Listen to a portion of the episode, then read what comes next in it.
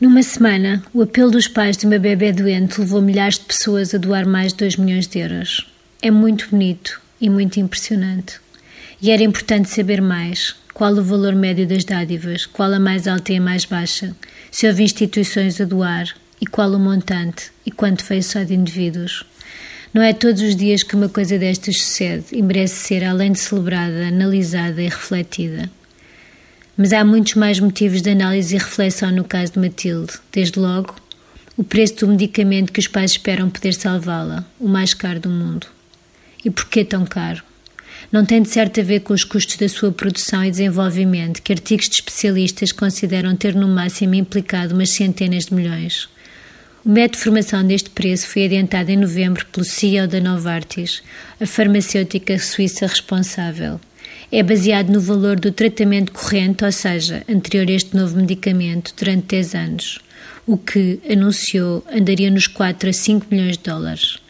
Embora uma análise efetuada por um instituto americano tivesse determinado que a boa relação custo-benefício do medicamento se fixava no máximo em milhão e meio, as seguradoras americanas deram a entender estar confortáveis com o valor na casa dos 2 milhões, e o preço acabou por ficar aí.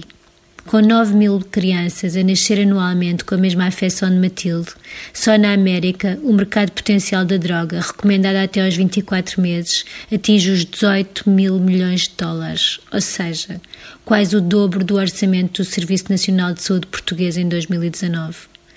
É verdade que em Portugal, usando a estimativa base de um caso de atrofia muscular espinhal por cada 6 mil a 10 mil nascimentos, o número de bebés em cada ano necessitados um medicamento será de 8 a 14 e que neste momento o país já compra um medicamento também caríssimo para combater a mesma doença, o Spiranza, que fica por 750 mil dólares no primeiro ano e 250 mil nos seguintes, para sempre.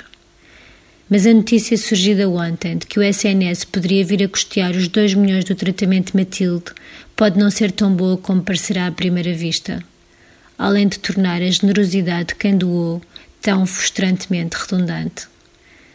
Num texto notável na visão, o pai de um bebê que morreu de atrofia muscular espinhal elogia o SNS pelo tratamento que deu ao filho e por lhe ter disponibilizado o Spiranza poucos meses após ser aprovado pela Agência Europeia do Medicamento. Considera, porém, que uma vez que o novo medicamento ainda não foi aprovado na Europa, o Estado português não pode comprá-lo e que, em qualquer caso, deve poder negociar um preço melhor que o pedido pela Novartis. Devíamos ouvir este pai. Ninguém pode acusá-lo de não saber do que fala ou de ter cifrões no lugar do coração. Mas é preciso certificar que, em matérias fundamentais como esta, o desejo de popularidade não atropela o bem comum.